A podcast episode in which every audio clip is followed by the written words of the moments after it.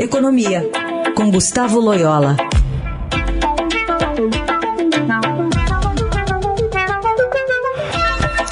Oi, Loyola, bom dia. Bom dia. Queria que você falasse um pouquinho sobre essa projeção de uma revisão né, do PIB para esse ano.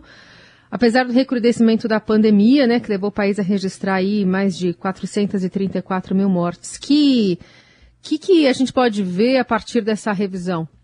Bom, é, é, o, que, o que aconteceu, né? Os resultados é, do primeiro trimestre que saíram até agora, né? Eles é, vieram acima do que se esperava.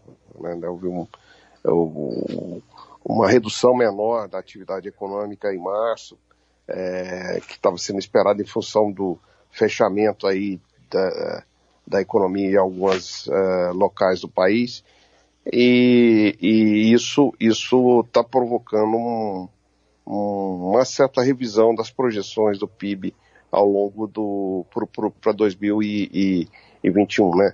Então, por exemplo, aquele indicador do Banco Central IBCBR é, veio melhor do que eu esperava, ele é uma antecipação do PIB do primeiro trimestre. Agora, existem é, uma série de incertezas ainda, né? Basicamente relacionadas à, à Covid, né? É, principalmente a questão do ritmo de imunização é, da população e a possibilidade de, ou não, né, de ocorrência de uma terceira onda de, é, da, da, infecção né, é, é, da Covid é, esse ano. Então, se, se os governos forem, é, vamos dizer, obrigados a, a, adotar medidas restritivas ao longo do ano, uh, evidentemente a recuperação ela vai, vai ser mais lenta do que se esperava, né? Uh, então hoje as projeções, assim, é, tem, tem projeções que, por causa dessa incerteza, variam muito. Tem projeções desde pouco abaixo de 3% de crescimento até algum, alguns analistas que preveem é um PIB é, crescendo acima de 4%. Né? Eu pessoalmente acho que é, o número hoje aí, uma projeção mais conservadora em torno de uns, de uns 3%, né? Mas, evidentemente, isso pode ser revisto né, ao longo do ano. É, por outro lado, isso aí mostra que houve mesmo um afrouxamento nas medidas, né, Loyola? É, por um lado, deu um, um impulso maior na economia, mas aumentou o número de mortos. Exatamente, né? Esse, esse processo de, é, de restrição à mobilidade agora, ele foi menos intenso do que um ano atrás, né? É, me, menos intenso, uh, vamos dizer assim, em termos de, de abrangência, né? E uh, na, na, uh, na, na economia, como também em termos de duração. Então, isso, isso explica, em parte, porque que o PIB não caiu tanto, né? Outra explicação é que, de fato, a economia se adaptou, né?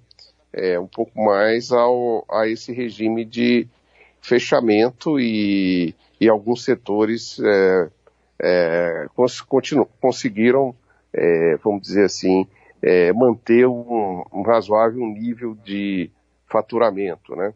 É, principalmente através do uso de, de, de vendas online, trabalho à distância, enfim uma série de mecanismos através dos quais a economia acabou se adaptando né, um pouco mais a esse tipo de situação. Né. E, e, aí alguns, alguns setores da economia funcionam melhor, né, nesse sentido, do que outros, né? E aí é, é essa disparidade que se analisa quando coloca-se uma lupa, né, sobre essa previsão e essa revisão, né?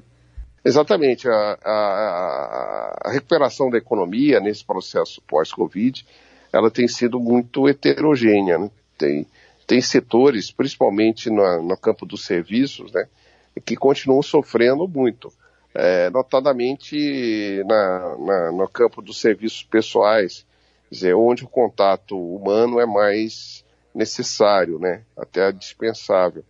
Então esses segmentos, eles é, continuam realmente com um nível de, de atividade abaixo é, do que era, por quando a pandemia iniciou no ano, no, no, em março do ano passado. Por outro lado, há outros setores que, em que a atividade já está mais forte do que era um ano atrás, né? Então é bem, bem, bem heterogêneo e E, e inclusive, é, é bom notar né, que a, a situação do mercado de trabalho continua muito complicada, porque há, há um, um, número muito grande de, é, de pessoas desempregadas e muita gente também é, dentro daquele grupo né, que é, são os desalentados, ou seja, pessoa que sequer procura o um mercado de trabalho porque é, percebem que está muito difícil é, encontrar trabalho. Né? Muito bem, a gente segue analisando esses dados, essas prévias que vão saindo também com a participação aqui do Gustavo Loyola. Obrigada, Loyola. Boa semana. Boa semana a todos. Vivemos em constante transformação e para ajudar as empresas a estarem conectadas com pessoas, nós criamos o Estadão Blue Studio, uma nova operação dedicada para criar soluções publicitárias inovadoras e orientadas à performance. O Estadão Blue Studio entrega projetos customizados, branded content, publicações e uma série de eventos consagrados pelo mercado. Não importa o tamanho do seu desafio, para nós sempre existe existe uma boa solução. Estadão Blue Studio, conteúdo de alta performance.